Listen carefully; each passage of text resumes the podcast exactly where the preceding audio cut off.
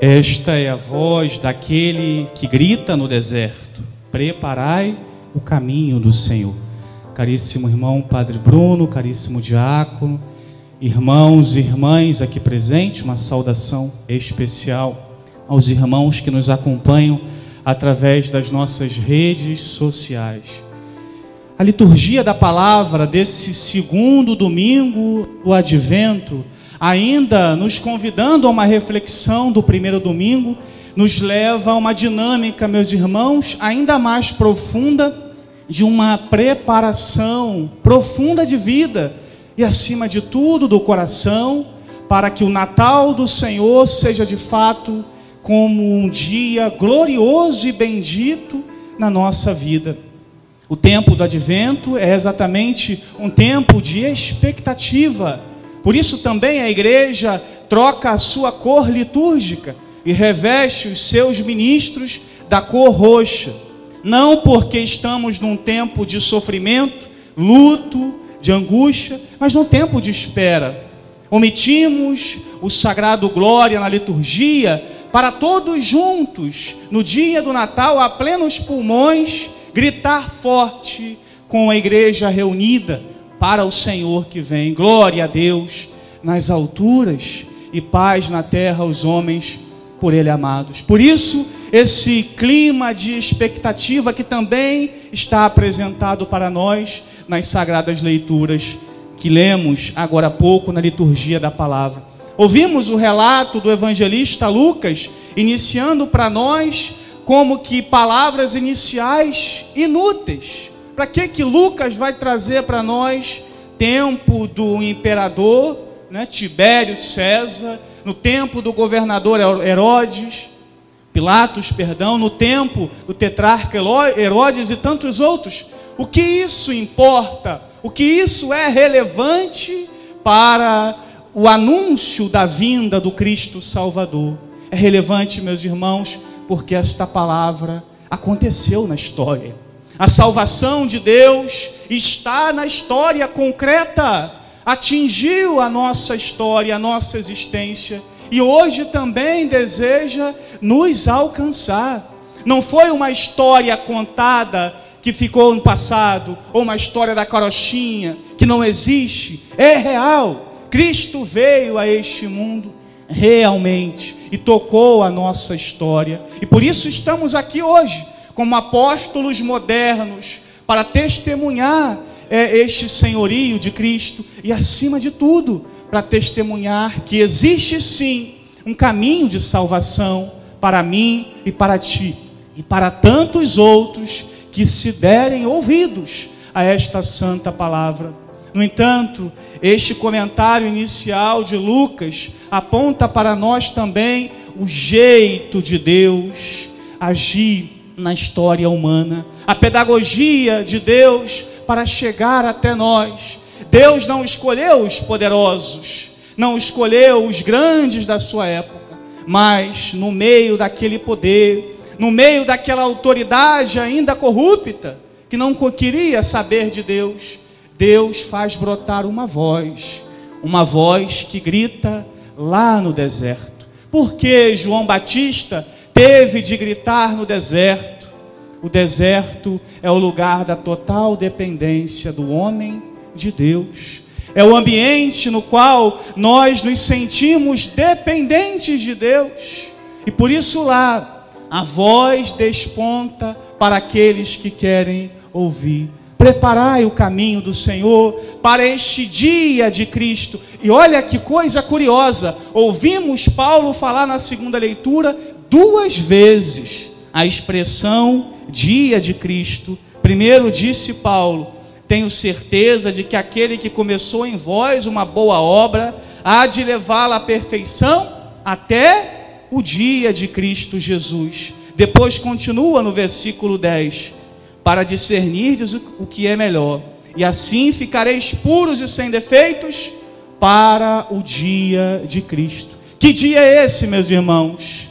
O dia de Cristo é o dia do Santo Natal. Queremos celebrar daqui a alguns dias, mas o dia de Cristo também é hoje. Paulo diz na carta ainda aos Coríntios: hoje é o dia da salvação. É agora o tempo de conversão. Por isso, através do dia a dia da nossa vida, nós precisamos adentrar nesse dia de Cristo, para que Ele não nos pegue de surpresas, para que a Sua volta no nosso meio não seja uma surpresa para nós, mas enquanto homens e mulheres preparados para esse dia, possamos gritar também, como gritaremos daqui a pouco na liturgia: Vem, vem, Senhor Jesus. Maranatá, vem sobre este dia iluminar a cada um de nós. Vem tirar de nós a tibieza, a preguiça espiritual, o cansaço, o desânimo que me faz se colocar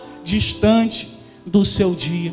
Por isso, meus irmãos, todos nós precisamos hoje deixar que esse agora de Deus, que esse Kairos atinja profundamente a nossa vida, porque hoje é tempo de graça. Não espere o santo Natal do Senhor para experimentar a graça de Deus. A graça é agora. A graça acontece aqui na palavra. A graça será dada daqui a pouco na Eucaristia, entregue por mim e por ti de forma profunda, de forma verdadeira. Mas essa graça de Deus espera de mim e de ti algumas atitudes sinceras de conversão. E por isso continuou Lucas no Santo Evangelho, através da boca de João Batista: Preparai as estradas tortuosas, aplainai os montes, aterrai os vales. O que isso também significa para nós, que na verdade escutamos o, profeta Baruque também falar a mesma realidade na primeira leitura isso significa, meus irmãos, que toda a nossa dimensão de vida precisa ser preparada. Os vales da arrogância, as montanhas do orgulho que vão crescendo em mim e em ti, que vai dificultando o acesso da graça de Deus no nosso coração, precisam sim ser aplainados. Qual vai, qual montanha que você deixou subir aí no seu coração? que está te impedindo para avançar para Cristo. O vale do medo, o vale da angústia, né? Até diz um salmo bonito que a gente gosta de rezar: ainda que eu passe pelo vale das sombras da morte, nada eu temerei. O vale da morte está aí, nos circulando, nos cercando, e tantos de nós caminhamos por ele e às vezes perdemos o sentido de Cristo perdemos o sentido e o olhar do dia de Cristo. Esses vales precisam ser aterrados no coração, caminhos tortuosos do pecado, que vai me levando para caminhos que não são de Jesus. Eis o tempo favorável para realizar dentro de nós esta revolução espiritual que disse Lucas e disse o profeta Baruque. A graça de Deus só vai entrar no coração daqueles que estão dispostos a aterrar vales de medo, a de desabar montanhas de orgulho e ódio, e acima de tudo, a endireitar caminhos de pecados que vai nos levando para outras direções. Aí sim, meus irmãos, eu e você poderemos também falar como o mesmo profeta Baruque disse lá na primeira leitura, num clima de deportação do povo, ou seja, de sofrimento, despe, ó Jerusalém, as vestes de luto e de aflição, e reveste para sempre os adornos da glória de Deus. Quem aqui não experimenta aflição? Quem aqui não carrega vestes de luto, de dor, de sofrimento, de questionamentos no coração? Essa é a hora de se despir diante do Senhor e ser atingido por Ele profundamente. Mas para isso, Jesus também espera uma atitude que encontramos na mesma primeira leitura. É preciso ter a coragem de levantar a cabeça. Levante a cabeça, levanta Jerusalém. Põe-o no alto e olha para o Oriente. O Oriente na Bíblia, meus irmãos, simboliza onde nasce o sol, simboliza onde nasce o dia. Ora, quem é o sol nascente que ilumina todo homem? Como diz a Bíblia, Cristo é o sol que nos ilumina. Por isso eu e você precisamos ter a coragem de levantar sempre a cabeça, apesar de vales, apesar de montanhas, apesar de caminhos tortuosos, e direcionar o nosso olhar para esse Oriente glorioso e bendito, que também deseja não só iluminar, aquecer o nosso coração, mas transformar em vida e vida nova em abundância, que nós precisamos a cada dia.